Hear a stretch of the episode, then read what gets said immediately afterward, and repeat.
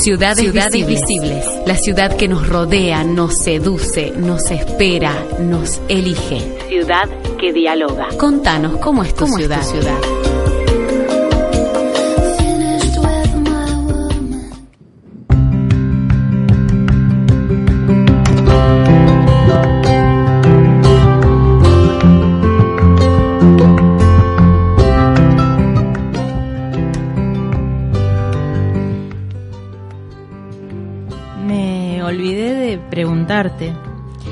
Qué hago con el sobrecito de azúcar, el café lágrima, la grieta del espejo, la traducción al francés del no me olvides, ne me quitte pas.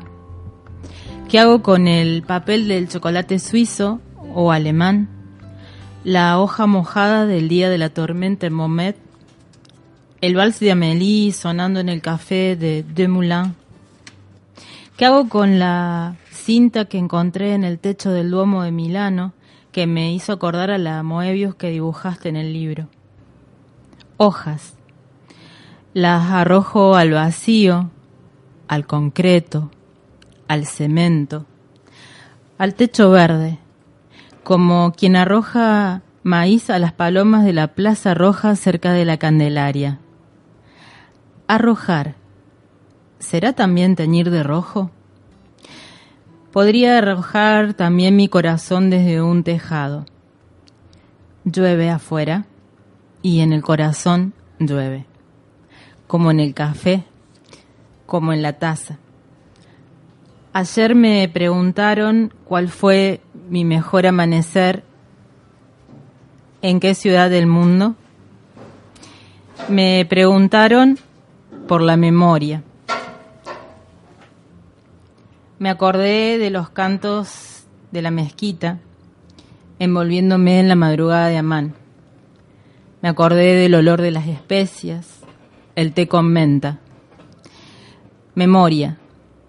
Me acordé que ese día tenías una remera con rayas azules y verdes, única razón por la que me quedé a escucharte. Los colores eran como noctilucas y comencé a hablar de los viajes a Cabo Polonio memoria. Yo tenía un libro de Kureishi. En el ascensor me preguntaste, ¿qué lees? Yo no sabía si te interesaba el libro o si era solo un plan para cortar el tiempo.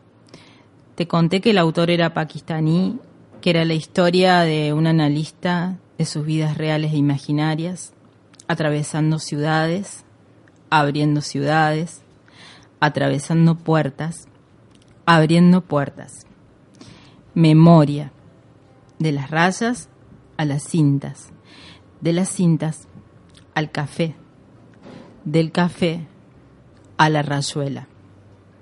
Memoria. El rímel se corrió en la noche escandinava. Te conté sobre las performances, me contaste sobre tu hombro desarticulado, desencajado, el cuerpo, ese misterio te conté sobre las emociones y los lugares a donde se instalan y dónde se dibuja la enfermedad cuando ya no quedan papeles para dibujar. Ese día tenías un pullover amarillo. Memoria. A esta altura ya podría ser un camino guiándome con los colores de tu ropa. Azul, verde, amarillo. Oceanografía.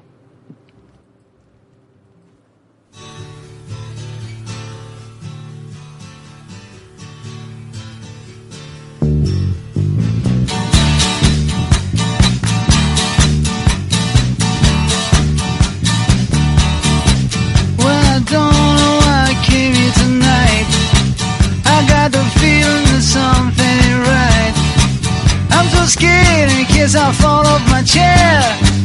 And I'm wondering how I'll get down the stairs.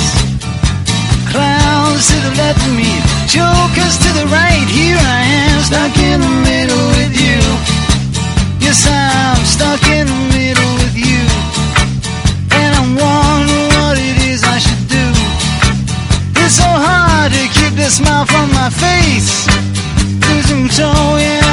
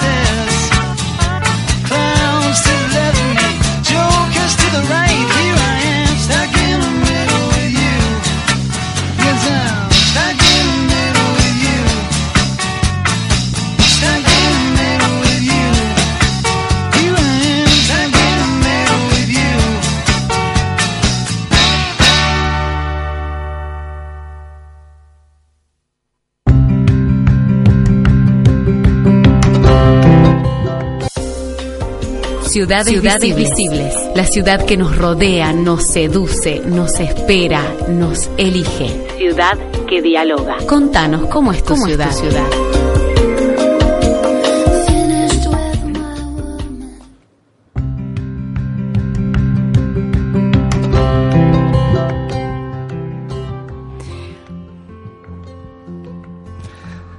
Continuamos aquí en Ciudades Visibles en este día de miércoles, cortando la semana. ¿Cómo estás, Mónica?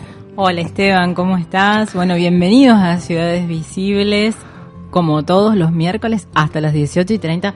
Por favor, acompáñennos que vale la pena este recorrido de hoy en particular, ¿o no, Esteban? Así es, hoy tenemos una gran mesa, una visita muy esperada por todos nosotros, así que le mandamos también un cariño a nuestra audiencia que nos sigue a través de este streaming de Heterogénea Radio eh, también les recordamos que pueden descargar la app de Heterogénea tanto para iPad como para Android para poder escucharnos. Y eh, les recordamos nuestras redes sociales, Ciudades Visibles en Facebook, arroba Ciudades en Twitter y arroba ciudades-visibles en Instagram. También nos pueden escribir a prensa arroba proyecto.bigbang.com.ar y pueden escuchar y descargar programas anteriores eh, desde ar.ibox.com de manera gratuita y les recordamos que se repite el programa sábados 12.30 eh, y lunes 5 am.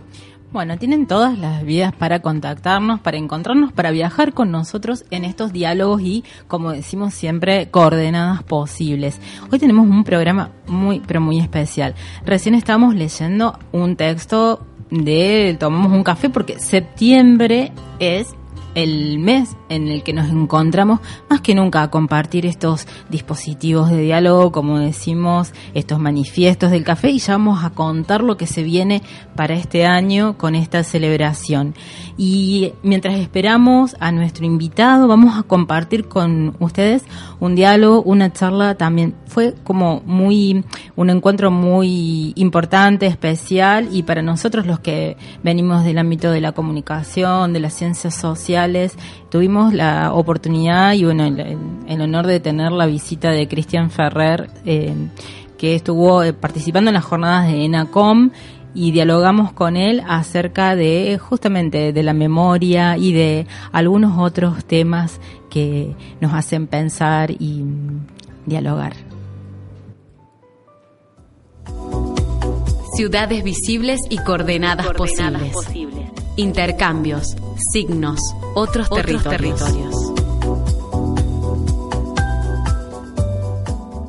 Pensando en esto de la memoria, la técnica y la memoria, ¿podemos confiar en esa técnica como reservorio de nuestra memoria? Si la pregunta se refiere a, a las técnicas, eh, tanto las antiguas como las actuales, supuestamente sofisticadas que permiten resguardar o archivar eh, la memoria de la tribu, la memoria de eras pasadas o, lo que va ocurriendo cotidianamente en el mundo, eh, creo que no. En última instancia, las tecnologías de registro, eh, sea una cámara fotográfica, o sea una computadora, o sean archiveros sofisticados eh, que se conservan en lugares este, supuestamente muy protegidos, incluso de las inclemencias de la naturaleza o de la acción del hombre. Eh, en verdad esas técnicas son bastante simples, no para un lego, no para una persona común y corriente, pero un técnico podría perfectamente desarmar una cámara fotográfica y volver a armarla. En ese sentido son instrumentos simples, en ese sentido. En cambio, la memoria, la memoria de cada persona, es eh, una sustancia inapresable. La forma de la memoria no es la de un archivero con cajoncitos que uno puede abrir y sacar una ficha o un chip y decir, bueno, aquí está guardado este, lo que hay que saber. No. La memoria no se parece tampoco a un baúl con viejos documentos y fotografías que estén en un altillo o en una guardilla resguardada del paso del tiempo y que alguna vez eh, se va a visitar para ver lo que ocurrió en otra época. No, la forma de la memoria es laberíntica, es un laberinto. Y a un laberinto no se lo puede recorrer con mapas porque no hay mapas. Eh, la memoria hace conexión o no hace conexión. Y a veces un recuerdo o lo sucedido en tiempos pretéritos vuelve a la memoria por estímulos que no podemos eh, predecir por adelantado. Si la memoria, si la, pregunta se refiere a la memoria de hechos históricos luctuosos o trágicos que consideramos que deben recordarse, eh, también hay que pensar que nosotros recordamos deficientemente lo que ocurrió en otras épocas, es decir, primero que lo recordamos con las categorías nuestras, no con las de eh, las categorías de creencias o culturales de aquellos que las protagonizaron, haya sido en la antigüedad o hace 100 años. De hecho, eh, no es seguro que la gente del futuro se vaya a interesar en lo que nosotros archivamos hoy en día como memoria. Basta considerar que no hace tanto tiempo, hace 200 años, recién comenzaron a registrarse en papel las antiguas canciones de cuna de tradición campesina que cantaban las madres a sus bebés. No se consideraba que tuvieran dignidad suficiente como para ser este, contadas, para ser eh, recopiladas en libros. Lo mismo sucedió con el cine mudo. El 80% de todas las películas filmadas en la época del cine mudo antes de 1931 están perdidas. O bien se transformaron, se transformó el, celular, el, el celuloide en insumo de otros productos industriales, por ejemplo, ballenitas para camisas de caballeros o para corsets de damas, o bien no se consideraban que tuvieran más importancia que la del entretenimiento pasajero. Y lo mismo va a ocurrir con nuestras con nuestros archivos de memoria, puede que no interesen a la gente del futuro. En todo caso, la memoria del presente siempre estará entredicho y siempre está a punto de ser superada, transformada en historia y ya no en memoria, sencillamente porque los dilemas de nuevas generaciones cambian o porque, porque los cambios geopolíticos en una era hacen que los antiguos problemas ya no sean importantes. Basta considerar que sucesos trágicos ocurridos hace 100 años, 80, 50, ya están siendo olvidados. Ya son notas al pie de página de, del gran libro de historia de la humanidad y que algunas situaciones terribles solo son recordados por memoriosos o por aquellos que fueron afectados y que ya tienen mucha edad. Es decir, siempre estamos en peligro de que la memoria histórica se transforme en bloque, en estatua, en ruina, en mausoleo y que no esté viva. Y me temo que no hay políticas de la memoria eficientes para lograr que la gente recuerde. Cuanto más se haga recordar a la gente a propósito, por ejemplo, a través de currículas escolares o a través de bibliografía obligatoria, más se va a olvidar. En verdad, los hechos trágicos del pasado vuelven cuando una persona, casi sin darse cuenta, se encuentra con un indicio, con un vestigio de lo ocurrido, y entonces su curiosidad o su ansiedad o su sorpresa lo hace empezar a tirar del hilo del ovillo. Es la única forma eficaz en que la memoria vuelve.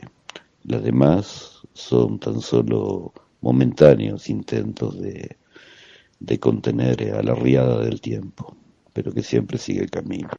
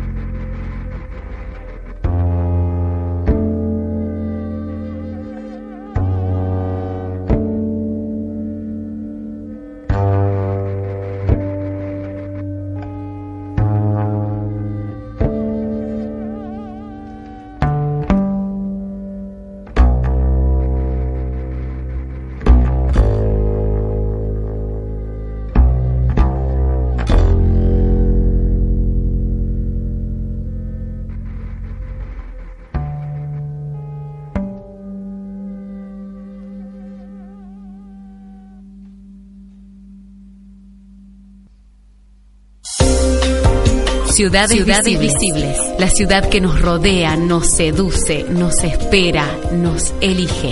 Ciudad que dialoga. Contanos cómo es tu ciudad. ciudad?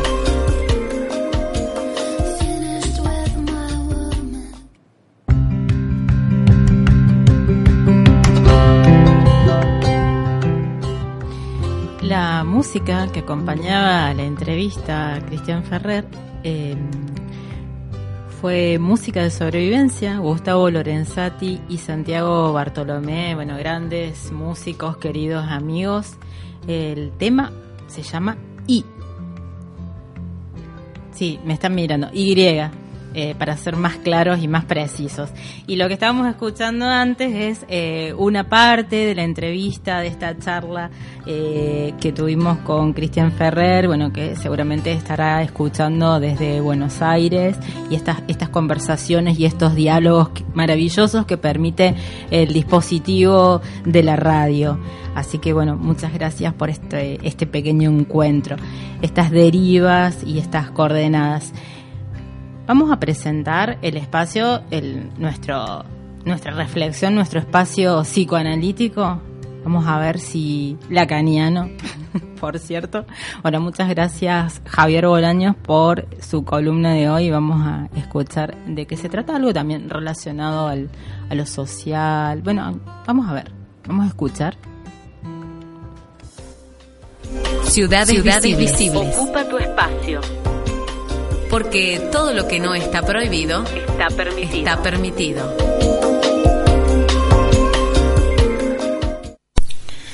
¿Qué tal? ¿Cómo les va? Hoy voy a hablar sobre lo social. Se ha dicho tanto sobre lo social, se lo ha relacionado con tanto. Se ha pensado incluso que ocuparse de él conllevaría la posibilidad de desentrañar gran parte de las dificultades del hombre. Es decir, se le han atribuido demasiadas propiedades. Sentemos alguna base. Lo social, por sus características, se presenta como una interpretación temporal de la sustancia cultural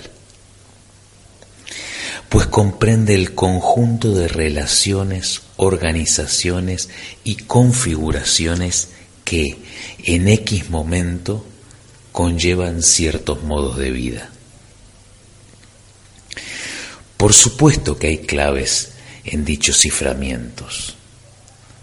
Es que una interpretación siempre cifra, pero no es tan claro si dichos ciframientos o claves son producto de la misma interpretación o lo son de aquello interpretado. He leído infinidad de hipótesis donde ese punto no está esclarecido. Lo social entonces, ¿qué puede decirnos? ¿Qué puede explicarnos? No es un problema menor se espera mucho de lo social. Creo que debemos estar preparados para concluir que lo social tal vez nada diga y solo se dedique a producir cifras para que sean ellas quienes le permitan continuar. Y si eso es así, deberemos ser nosotros quienes decidamos frente a las claves que éste nos presenta.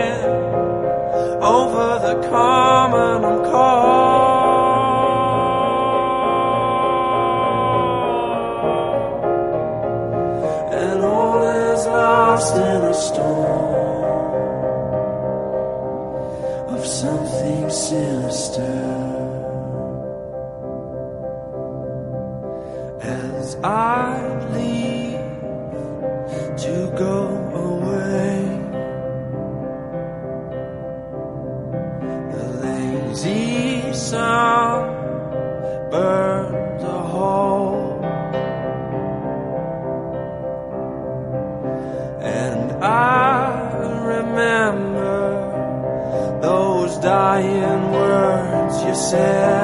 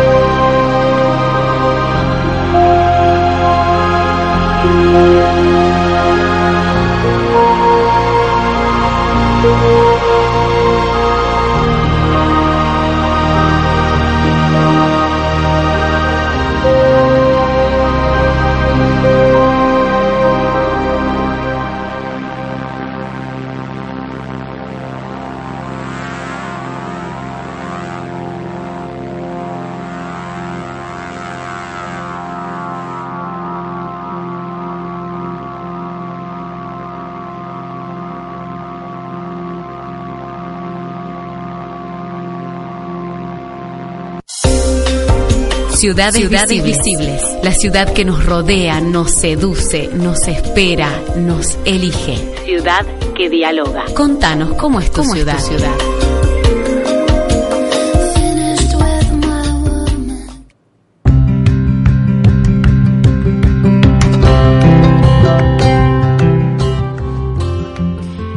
Seguimos recorriendo ciudades visibles. Esteban, en las redes, bueno, siempre hay noticias, así que les recordamos que nos pueden escribir, nos pueden contactar y bueno, por Instagram, Facebook. En Instagram, eh, ciudades-visibles, en Twitter, ciudades B y en Facebook, ciudades visibles. Bueno, estás en las redes en este momento cuando anunciemos la presencia estelar, este, porque bueno, este, el club de fans y todos los admiradores están acá en la puerta. los acreedores. también, también. No, no, los acreedores. No, Está grabado. Una palabra como que medio No, complicada no, no, por, no digamos- estos, por por- estos tiempos. no que digamos corren. nada. Pero bueno, muy Acá estamos. bienvenido. Acá estamos. Se nos- Yo puse los zapatitos, cual, ¿viste? Quien escribe la carta a los reyes. Anoche Claro. dejé mis zapatitos en eh, para así, con un moñito, una cintita y la cartita. Pero yo cumplo. Cumple. Yo cumplo. Cumple. Y dignifico. costó, costó Costó. tenerlo con... eh, no, pero bueno, el esfuerzo de producción ha sido gigantesco y lo, tenemos la visita tan esperada de nuestro gran Eduardo de la Cruz. ¿Cómo va? Bienvenido. ¿Todo bien? Gracias por, por la paciencia y la tolerancia. Porque le vamos a contar a los... Porque yo doy clases, entonces es como mucha... Y tengo mucha cosa. Entonces, sí ahora, no ahora, después. Y, Claro. y bueno. El miércoles voy. No, no, El vos otro. sabés que... No, Mm, mm, entonces el otro. Y, no, ay, Y- y no, van pasando los de- años. Sí, no, no sé. Unos años. Pero acá estamos. No, no, no hemos sé si- cumplido, hemos cumplido. Viene, to- o sea, con que todos los años tenemos que... Es como un clásico. Un ritual de, Oye. de, de venir para acá. Sí, sí, es como... Yo todos los años tengo algo suyo, algo del Buede, que me invita a alguna cosa que hace así. Siempre tengo unas, unos clásicos. Hablando de Buede, ahí le vamos, bueno, está escuchando en este Escucha, momento, prometió escuchar, así que... Abrazo de gol para Buede, que lo sí, queremos abrazo, tanto. Que este, mira, este año me hizo conocer, este año me fue bien en dos cosas. Y ahí estuvimos. Eh, conocer a dos personas que admiro profundamente, que nunca me había pasado, viste, esa cosa de tener que presentar o charlar o esas cuestiones. Y bueno, gracias a Buede eh, y su insistencia, conocí a Melero. Y los vi charlar a los dos, que fue algo bonito. Y pre- estuvo en la presenta Eh, y presentando todo lo que implicó y y, esas cuestiones. Y ca- nos caímos bien mutuamente porque también tiene que ver eso. Admiras a alguien profundamente vas a hacer una charla pública a lo mejor te parece te va mal. Claro. me fue bárbaro. Y fuimos nosotros que siempre traemos suerte. y Entonces, ustedes. este, y esta estamos- semana pasada eh, el sábado con en la feria del libro.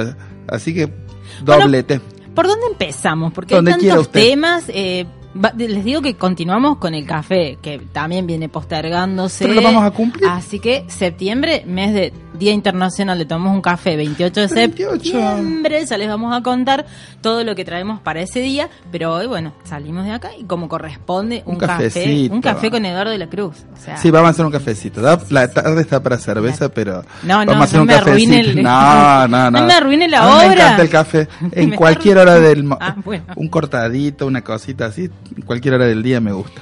¿Cómo viene la cultura? ¿Cómo vienen este, las expectativas? Bueno, hay muchos eventos en estos días, pero bueno, recién estábamos hablando, ¿no? Mm. De todos estos cambios.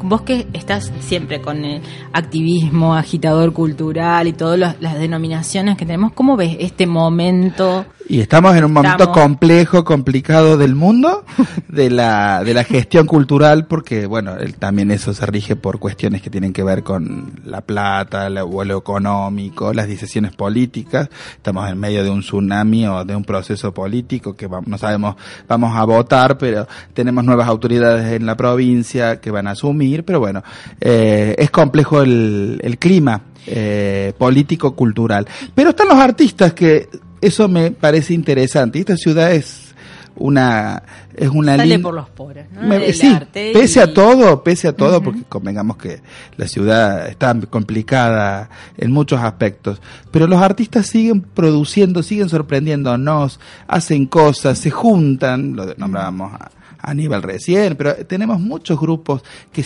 pese a todo, a veces sin esa ayuda o ese madrinazgo, pa- padrinazgo eh, eh, institucional que todo artista necesita, salen a la luz, salen a- a mostrarse. A mostrarse, a resistir, por ahí decimos, pero eh, el otro día escuchaba un concepto muy interesante de Jorge Ale- Alemán que decía el tema de insistir, ¿no? Porque es otra, otra, como tiene otra connotación. Esto de seguir insistiendo, así como en la performance, seguimos repitiendo estos actos y seguimos encontrándonos y renovando esta apuesta y, y construyendo, ¿no? Acá hay muchos colectivos de artistas y seguimos insistiendo en esto de la cultura, de las redes y de los proyectos colaborativos, más allá de, bueno, de los por ahí los espacios oficiales o no oficiales, seguimos como vos lo decís. este, Y la salida es colectiva, y eso lo, lo aprendimos de ver eh, el Mundial de Básquet, ¿viste? Que siempre lo puse, digo, es en equipo y en grupo, y hay muchos grupos o colectivos que tienen las ganas y pese a todo siguen insistiendo y arman su- sus espacios dialogan con las instituciones, dialogan con las, eh, con las distintas eh, agencias de cultura y lo que fuere, y siguen produciendo, resistiendo e insistiendo en esta cuestión de la difusión de la, del diálogo, del diálogo y del cruce, que es lo más interesante. Y de alguna manera incidimos en estas políticas públicas, porque hay muchas, muchos debates también en torno a ciertas fragmentaciones, continuidades de gestiones y, de mm. cómo tenemos que, que posicionarnos nosotros, pero este trabajo en realidad como vos decís, si se hace en colectivo, si se piensa desde ese lugar y se sigue construyendo, lo otro no es que sea un detalle, pero sí tenemos la posibilidad de cambiar el estado de las cosas, de contribuir a eso. pero por supuesto, creo que además de la función, debería ser una de, los, de las funciones del arte y de la, de la, de, la política y de la cultura en definitiva, agitar un poco el avispero y demás, ¿no es cierto? Entonces, no, porque a veces también sucede en estos últimos tiempos donde también el artista o los colectivos, algunos se han calmado, se han aburguesado, se han acomodado o no salen de esa zona de confort por múltiples variantes que no vamos a discutirlas acá, pero bueno, eh, hay que salir e insistir y si no te abren una puerta, la otra, y si no hay puertas que se abran... La eh, banderola del baño o la ventana, claro. Exactamente. Exactamente, porque digo, nunca va a estar, nunca siempre está la institución, hay alguien siempre que abre una puerta, pero bueno, hay que insistir y, y que tu, mm, que tu mensaje, porque en definitiva estamos tratando o intentamos comunicarnos o comunicar alguna idea, algún mensaje, que es fundamental eso. El artista también lo hace con el, con la cuestión más subjetiva, con la cuestión más eh, corporal o de piel, digamos, ¿no es cierto? Entonces hay siempre que insistir en que ese mensaje circule por algún lugar. No siempre vamos a circular por el centro de la avenida. ¿sí? La periferia, los bordes, digo, los, eh, márgenes, Mira, algo interesante de, esta feria del libro es que por primera vez se acerca a los barrios.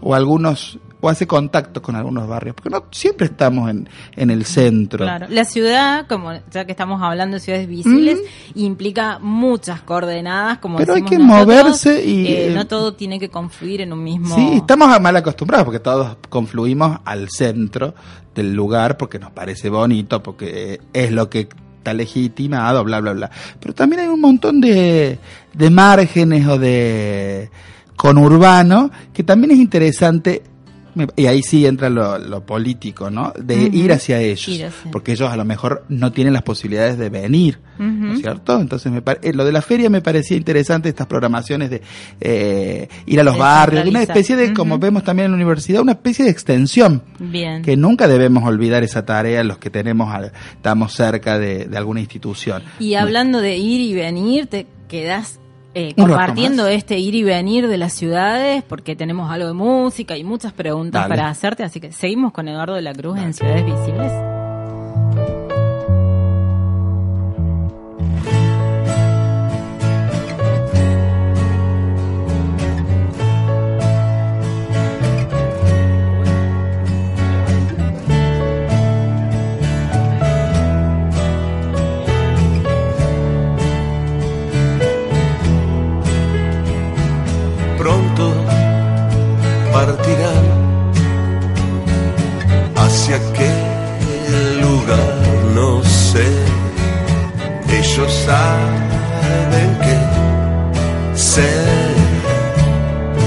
ser diferente, ser diferente.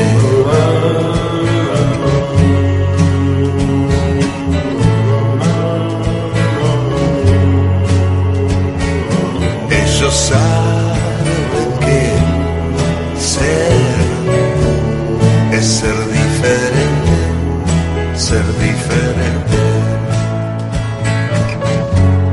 Qué esfuerzo insensato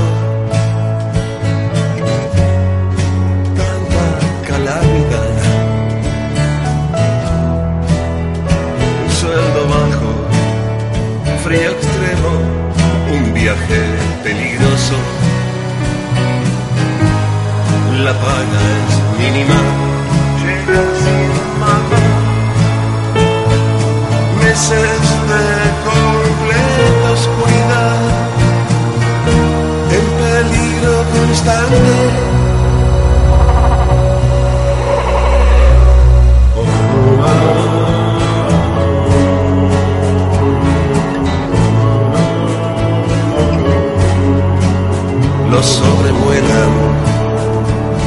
gaviotas fluorescentes. Los persiguen fantasmas de sí mismos, electromagnéticos, entre fuegos de Santelmo, como saben, un viaje peligroso. La paz es meses de completa oscuridad, frío extremo.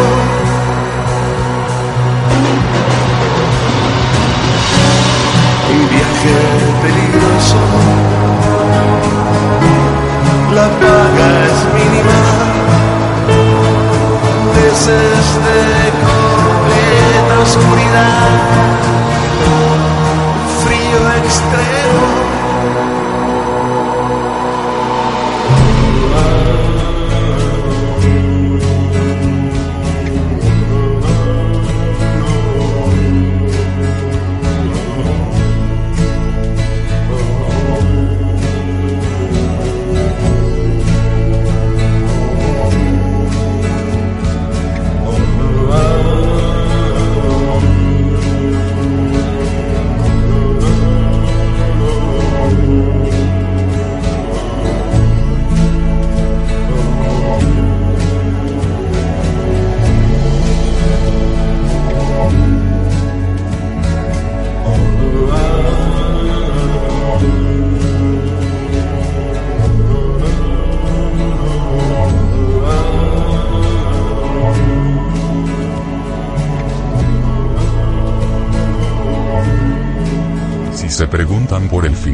Esta historia, no lo hay.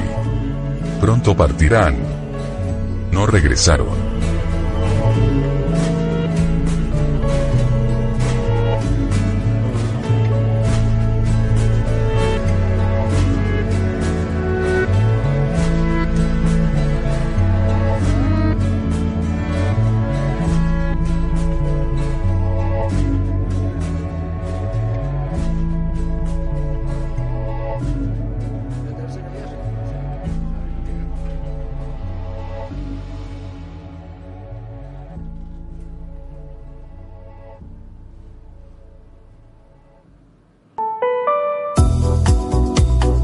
Ciudades visibles y coordenadas, Coordenadas posibles. Intercambios, signos, otros, territorios. territorios.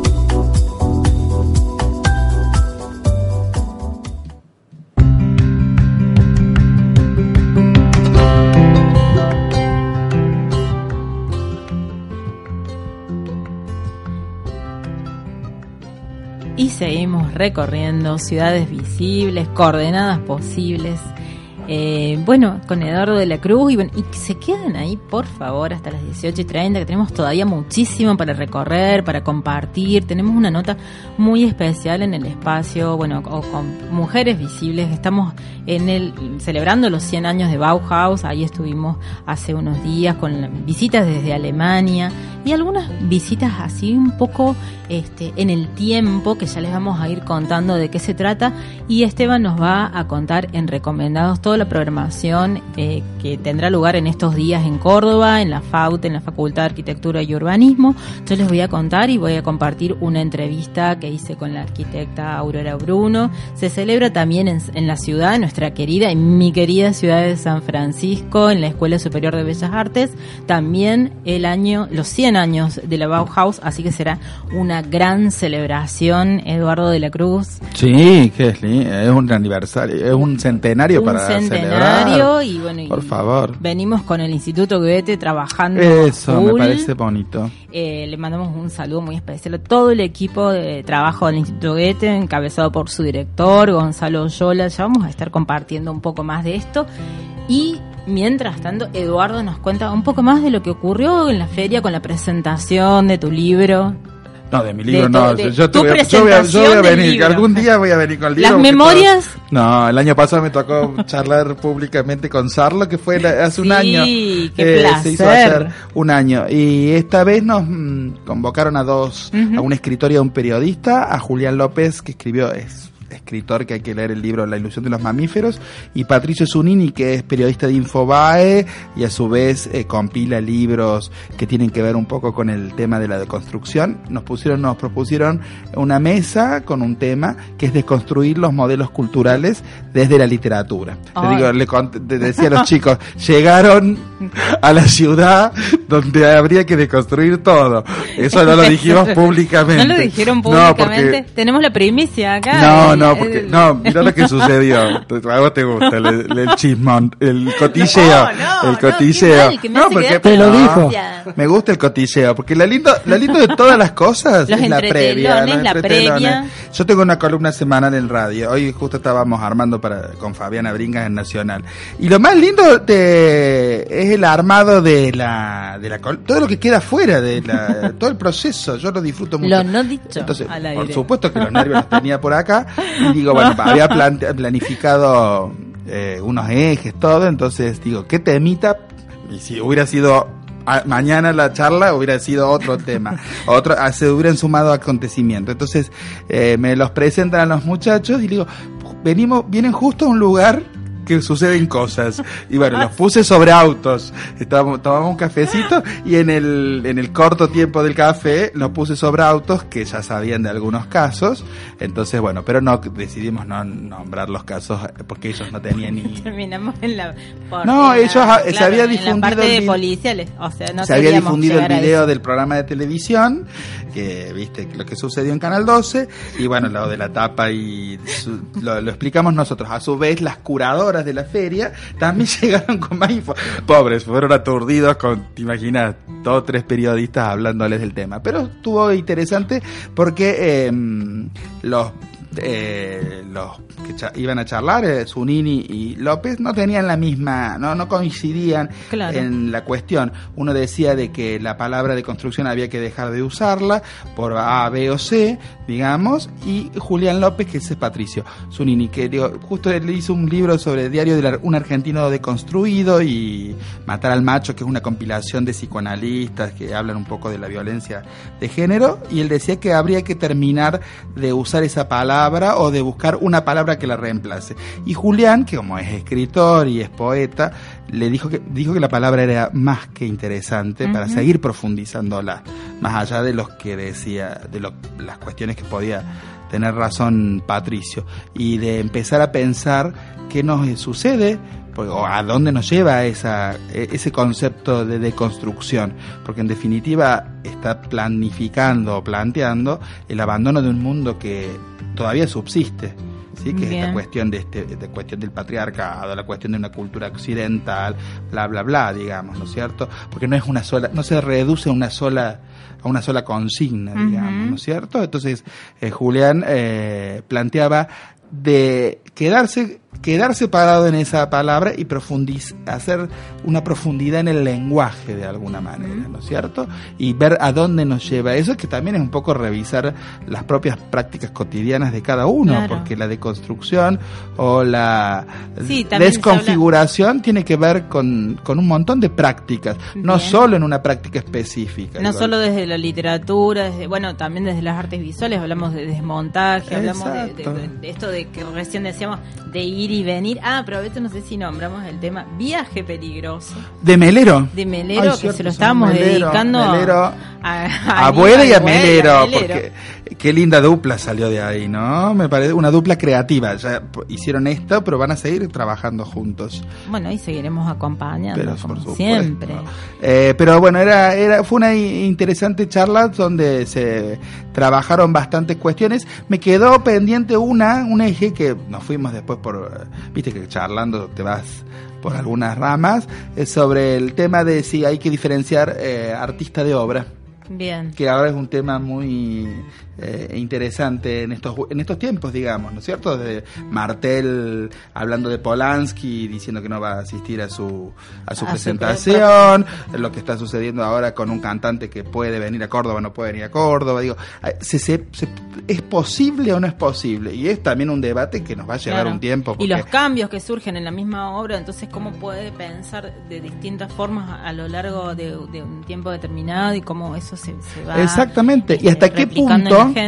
hasta qué punto, que tiene que ver con esto que veníamos hablando, eh, uno tiene la el, el- el poder de decir sí o no, de censurar, porque hasta qué punto es prohibición, censura, o hasta qué punto es, porque si vamos a, si empezamos a, mm, a hilar fino, nos quedamos sin historia del arte. Claro. O es a partir de ahora hacia allá. Pero ¿Qué hacemos con los museos? ¿Qué hacemos con las, con las piezas Entonces, que históricamente eh, están legitimadas y Y en la charla, para volver a la charla y no irnos a otros temas, hablábamos de la literatura y decíamos, citábamos al matadero de Echeverría, Echeverría. ¿viste? Esa cosa de, hay ahí un asesinato, hay una violencia, digamos, instaurada de alguna manera. Entonces, bueno, y yo lo que sí pregun- les pregunté si se podía deconstruir la cultura. Lo me lo sigo preguntando, porque esto que este es el planteamiento. Porque todo lo vamos a pasar por ese tamiz. Sí, no, ¿por qué? Y aparte, es porque para pensarlo, no es que nos vamos a, tener una respuesta. Se puede, eh, eh, digo, el cine de Woody Allen, lo dejamos, lo tomamos, lo censuramos, ¿sí? Y ahí donde está el límite entre obra y arte, Artista. eh, obra y, eh, obra la y persona. Claro. Sí, que es un tema que siempre se trató, pero bueno, me parece que ahora es mucho más. por ahí toman cierta vigencia de, de acuerdo bueno, a los diferentes contextos y bueno, cómo, no- cómo nos Sí, posicionamos. pero fue una linda, y- fue una, como fue una linda charla que me parece como, como interesante y empezar a, a- a sentarnos a, a dialogar posturas distintas, podernos ver las caras cara a cara y charlarlo de alguna porque me parece que también está esa cosa que lo da mucho lo de las redes y demás que hay una especie de violencia bueno Sí, sí, porque sí, sos. Mónica te voy a decir esto Claro, si no ¿Entendés? coincido, eh, está todo mal. Entonces me parece que eso sí tendríamos que empo- eh, empo- empezar a dialogar, a charlar, digamos, ¿no es a generar Entre estos espacios, eh, estos conversatorios, espacios. esto, ¿no? Que está ocurriendo acá y, y- y que todas las voces surjan, digamos, ¿sí? y no ese de, porque viste que está la costumbre de decir, bueno, el, se- el dedito señalador, este sí, este no. ¿Qué pasa? No, no, no hace, no, no en, en un solo tema, pasa en todos los ámbitos. Entonces me parece empezar a, a pensar eh, en serio y comprometidamente, digamos, porque es un tema que, que da- eh, es necesario pensarlo de alguna manera. Las nuevas generaciones lo tienen como más resuelto en el sentido de que no tienen toda esa carga a lo mejor eh, cultural o Claro. social, porque nosotros tenemos que ¿Desde desconstruirnos dónde todo. venimos? Los que tenemos cuarenta y pico, ustedes son muy jóvenes. No lo digas. Ya, tenemos que desconstruirnos todo, porque está- te pones a pensar, eh, ya, esto, hace tal, hace 10 años hacía esto y... Me, Claro, me que sucede, estoy me sucede en pasa. clases Ujú. que vos decís, no, lo que, bueno, cuando fuiste tú, cuando fue alumno él, yo no podría hoy decir algo que dije en ese momento, Ujú. porque te estás revisando tu propia práctica, digamos. Claro. O al aire, eh, digo, como en ejercicio del periodismo, en ejercicio. Saquemos el arte porque el arte no tiene ese- ese- esa cuestión de, de autocontrol. Pero en las otras actividades sí nos tenemos que autocontrolar. Si esta cosa de decir, te doy un beso, te saludo, te doy. te- te- te-. Estas cuestiones que hacen a la hacen a, a un nuevo a un nuevo paradigma mientras sigue funcionando el anterior Claro, paradigma, como códigos, formas de leer, de mirar, de, de este pensar, tiempo ¿no? es súper interesante para mí, pero es, es porque estamos en mutación, no sabemos hacia dónde vamos. Eh, eh, es lo interesante y estamos estamos viviendo lo- la- o se va cayendo, viste que esas se te va cayendo la Esas casa. Capas así. las capas. Sí, sí, Y sí. mientras tanto viene algo que no sabes. Y, eh, y en ese movimiento o en esa dinámica es en la que vivimos. Yo siempre se lo digo a los chicos que van a estudiar comunicación. Yo les, voy a- les vamos a enseñar un montón de cosas que esto que cuando ustedes salgan a trabajar no va a existir. Es más, lo que estoy diciendo yo en este En instante, no tiene no tiene razón de ser. Y es muy fuerte. Eh, pues tenés que tener la cabeza bastante ¿Qué pongo en el examen? Porque me acaba de decir que no va tenés que tener la cabeza bastante o flexible o abierta o quemada como para decir todo lo que vamos a decir. Mónica, o sea, hoy podemos planificar algo para dentro de dos años y el mundo nos cambió. No, no. Acá, en- y no es que vi, porque vivimos en el, en el punto cero del mundo, en todos lados. En todos lados. Digamos. Entonces, viene un tsunami, nos lleva todo y ahí está. Desde lo natural, pasando por lo medioambiental, hasta todas las capas de la, de la, de la sociedad Entonces, y, la cul- y la cultura. Entonces, eso me parece interesante. Bueno, tenemos que tener como muchos más programas, No, Eduardo de la Cruz, vamos a, a escuchar algo de música y bueno, te agradecemos un montón No. porque eso se cuesta venir y llegarse y hacerse este espacio que además es de tanta generosidad es uno de, los de las personas que yo más sigo y querés. escucho y veo. Sí sí lo di- de- a ver qué dice de la Cruz ¿Qué, qué, qué serie tengo que ver qué libro tengo que leer. Y bueno pero es un sentimiento como así como popular no que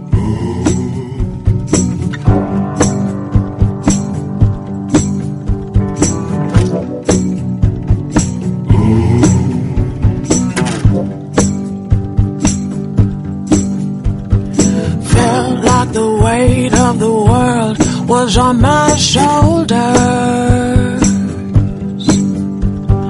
Pressure to break or retreat at every turn. Facing the fear that the truth had discovered.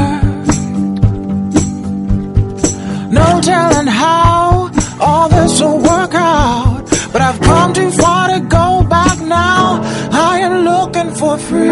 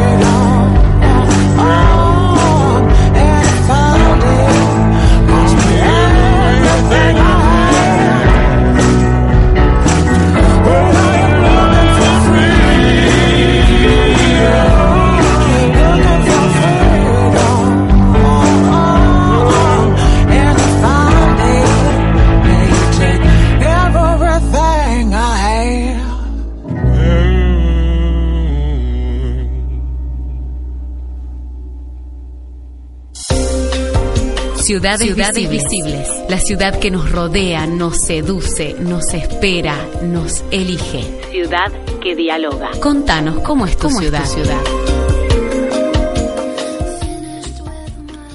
Continuamos en este día de miércoles en Ciudades Visibles. Eh, muchas gracias Eduardo Maximiliano de la Cruz por tu agradable visita, el plebeyo ardiente. Así es, bueno, muchísimas gracias por invitar y prometo antes que termine el año vengo. ¿O no? Sí, ¿Me por invitás? Porque supuesto. seguimos con una y- segunda parte. Y con el café, por supuesto. Pero por supuesto, gracias por invitarme. Y todo lo que hablamos hoy ya va, no va a estar vigente. Y seguramente va a, renovar. ca- eh, ya cambia. Bueno, muchas gracias Eduardo y continuamos en Ciudades, Mónica. Continuamos en ciudades y vamos a compartir una entrevista que hicimos con la arquitecta Magister Aurora Bruno, que está en San Francisco, que se está preparando para la celebración de los 100 años de Bauhaus. Bueno, así que le mandamos un gran saludo a toda la gente de la comunidad, la Escuela de Bellas Artes, la ciudad de San Francisco. El proyecto fue declarado de interés cultural por el Consejo Deliberante recientemente, así que se vienen con todos estos 100 años y ya tenemos otra sorpresa más de gente de San Francisco. Bienvenida a la arquitecta Aurora Bruno a Ciudades Visibles. Queremos eh, bueno, compartir un poco lo que va a ocurrir en la Escuela de Bellas Artes con motivo de esta muestra anual y de esta eh, dedicatoria a, las, eh, a la Escuela de Bauhaus y eh, consultarte eh, sobre qué tema, qué tema vas a abordar en estas jornadas y desde, bueno, desde qué mirada, cuál es la visión Hola Mónica, un gusto escucharte. En primer lugar, quiero agradecerte esta oportunidad de contarle a tu audiencia algo sobre el, homenaje que nuestra Escuela Superior de Bellas Artes de San Francisco realiza a la Escuela Alemana Bauhaus en recordación a los 100 años de su creación. Para una escuela de arte y diseño como la nuestra, Bauhaus es una referente indispensable e imprescindible. En sus breves 14 años de desarrollo, entre 1919 y 1933, pudo constituir esa escuela alemana pudo constituirse quizá en la en el elemento germinal del diseño industrial y también proponerle al mundo nuevas y revolucionarias concepciones pedagógicas en el área de la enseñanza de la plástica y de la educación artística. Con respecto al, trabajo eh, áudico, ¿cómo están, eh, bueno, compartiendo esto y dialogando con los estudiantes en relación, bueno, al paradigma y a la, a la vigencia actual de Bauhaus? La escuela eh, eh, de San Francisco, la Escuela Superior de Bellas Artes de San Francisco, ha trabajado durante todo el año en este proyecto que va a tener su punto culminante en la exposición de trabajos y otras actividades que se va a realizar entre los días 30 de septiembre y 11 de octubre. Quizá lo que creo que es muy valioso, por, eh, dado los organizadores de esta, de esta muestra, de, esta, de, esta, de este homenaje, ha sido la apertura con que se ha eh, desarrollado todo esto. Han sido convocados no solo los alumnos y los docentes a colaborar, a participar, a, aportar lo, cada uno lo suyo, sino también han sido llamados exalumnos y exdocentes. Este es el caso mío, en donde yo durante 28 años ejercí la docencia en esa escuela, pero ya hace un tiempo que estoy eh, eh, jubilada. Por lo tanto, que eh, estar en contacto y y a que nos tengan en cuenta me parece realmente importantísimo.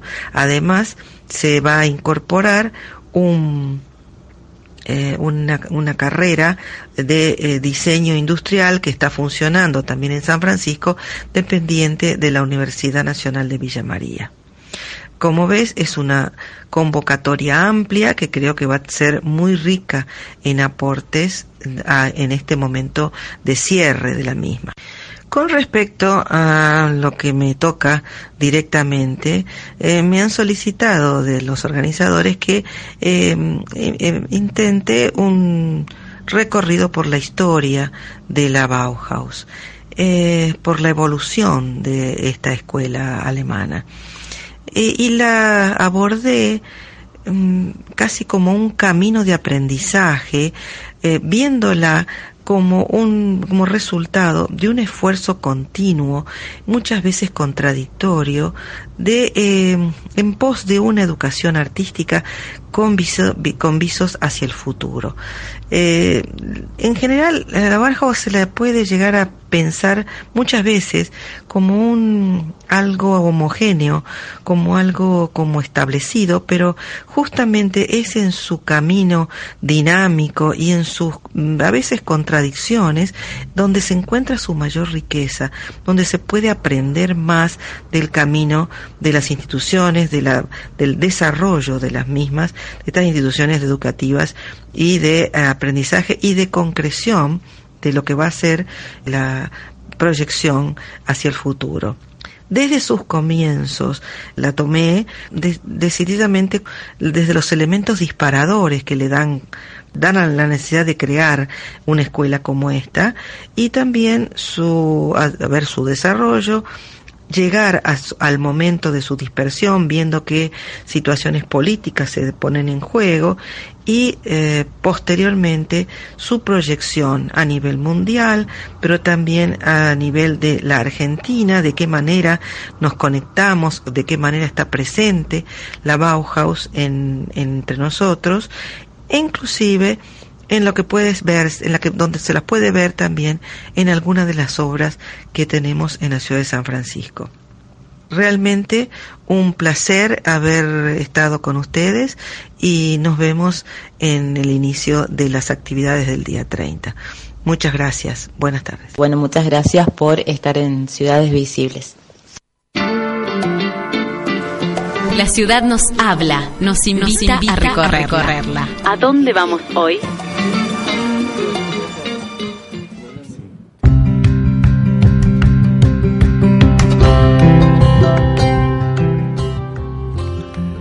Continuamos en Ciudades Visibles ya acercándonos al cierre del programa de hoy, miércoles 18 de septiembre. Y tenemos acá la grata compañía de Franco Pellini. ¿Cómo estás? ¿Cómo están? Muy bien. Qué bueno, qué bueno estar acá con ustedes de nuevo. Bien. nuevo. Sí, mi segunda Un- vez. Una vez más. Una vez más. Bueno, muy bienvenido eh, una vez más y contanos un poquito estos 10 años de Experimentalia. Bueno, les cuento rápidamente. Hoy comienza. Este año hemos atomizado el, el ciclo de música nueva y arte sonoro en, en tres días seguidos, en los que, bueno, vamos a tener un poco de todo: intervenciones al aire libre, conciertos en el auditorio, conciertos en el patio, instalaciones que van a cubrir todo el Centro Cultural España Córdoba. Hubo un premio de producción que se convocó para eso. Entonces, bueno, la idea es de nuevo un poco abrir esto de la cosa experimental a, a todo el mundo, sacándola a la calle, buscando que, que se acerquen a estas manifestaciones y celebrar los 10 años. Que no es poco, 10 años eh, No es poco, en estos contextos. No, en estos contextos y sostener un, un ciclo de este tipo, ¿no? De, de músicas experimentales que estuvo 10 años ininterrumpidos, donde el Centro Cultural España Córdoba siempre fue en esta casa, que eso estuvo buenísimo, hubo coordinadores distintos todos los años. Y, y también hace poquito pensábamos en esto y analizamos que tuvo, tuvo un impacto real, ¿no? En, en, en las músicas de porque cruzamos empezó para cruzar un poco a, a estudiantes de la facu con compositores y compositoras más experimentados y eso salió de la universidad empezó a entrar gente del llamado under nos empezamos a cruzar con manifestaciones que están por fuera y, y se terminó creando un espacio bastante ecléctico y particular y aparte atravesó distintos lenguajes artísticos también. por supuesto, por supuesto, porque como te digo, empezaron estudiantes con una visión mucho más, más eh, formal de, lo- de la música experimental, para decirlo de algún modo, y se abrió a todo tipo de manifestación, y, e in- inclusive no necesariamente sonora, se han incluido performance, arte silencioso, porque vamos a tener la Orquesta de, Nacional de Silencio haciendo también una propuesta. Tenemos un festival más bien enfocado hoy día a la escucha, de a, a- a la escucha, tomar esa posición de, de- de disponerse, de poner el cuerpo ahí para, para reconocer estas manifestaciones y, y reconstruir muchos vínculos, pensamos nosotros, perdidos en, en el arte contemporáneo. Como que un poco el ciclo busca eso, de, de- de volver a tener una relación con, con, con las personas que están allá afuera, ¿no? que no saben si les interesa o no esta música.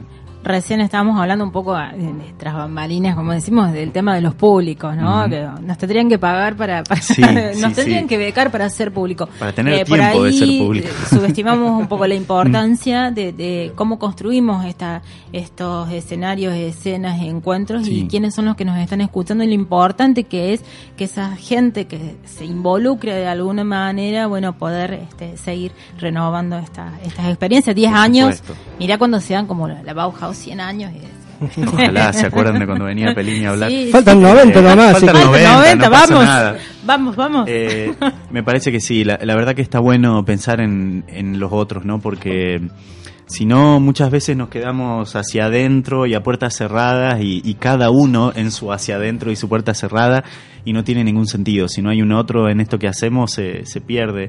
Y la verdad que mm, uno, uno no sabe qué le gusta de las músicas experimentales, del arte sonoro, hasta que hace la, la experiencia, la, tiene, tiene, puede vivirlo.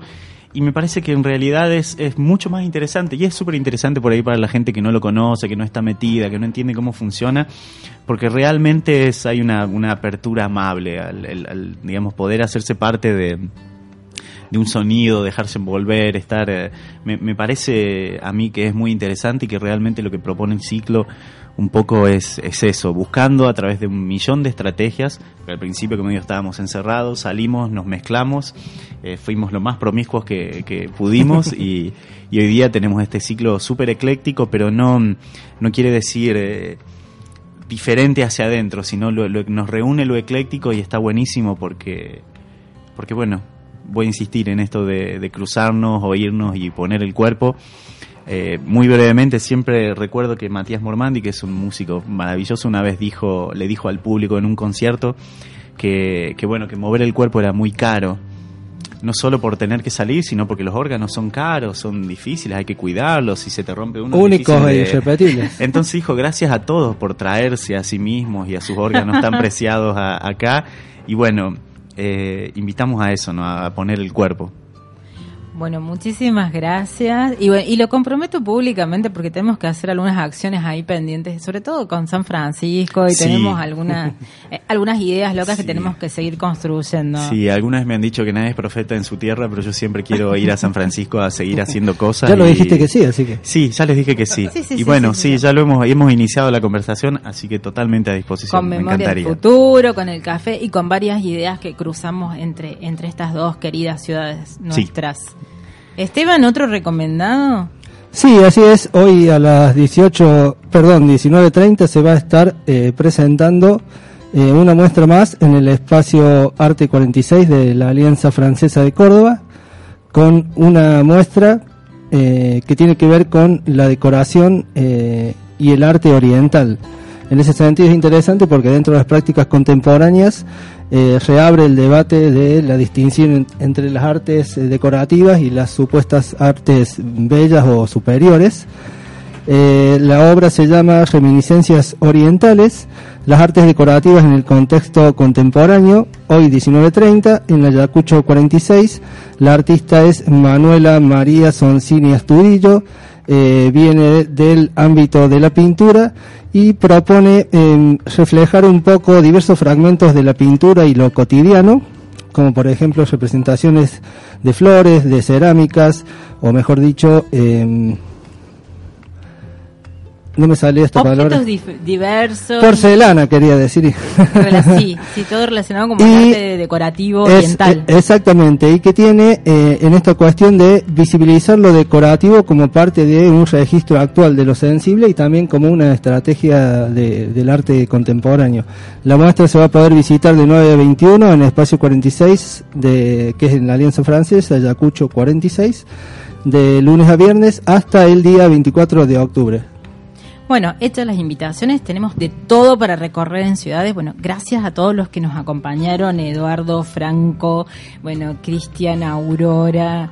Seguro que me olvido de alguien, pero todos los que están y seguirán estando y acompañando y haciendo eh, posible que esto suceda, que sigamos recorriendo las ciudades visibles. Gracias, eh, Félix Marcelo Piñero, por la producción, operación, Guillermo Guerra y toda la gente de España. Y gracias, Esteban Rizzi. De nada y le mandamos un saludo a Flor que hoy viajaba. Flor, que también es de San Francisco, Florencia Moreno, que está haciendo nuestras Nos redes, invaden, nos invaden. Nos invaden, nos la invaden plaga del este. la plaga de la perla del este. Maravillosa ciudad del este, decía el himno por ahí, creo, este que nos, teníamos cuando éramos chicos que, que nos hacían cantar. Eh, esto fue Ciudades Visibles con pro- producción de Proyecto Big Bang Arte por Heterogénea Radio. Nos encontramos como todos los miércoles de 17 a 18 y 30. Muchas gracias por estar ahí y recorrerlas. Gracias. Chao.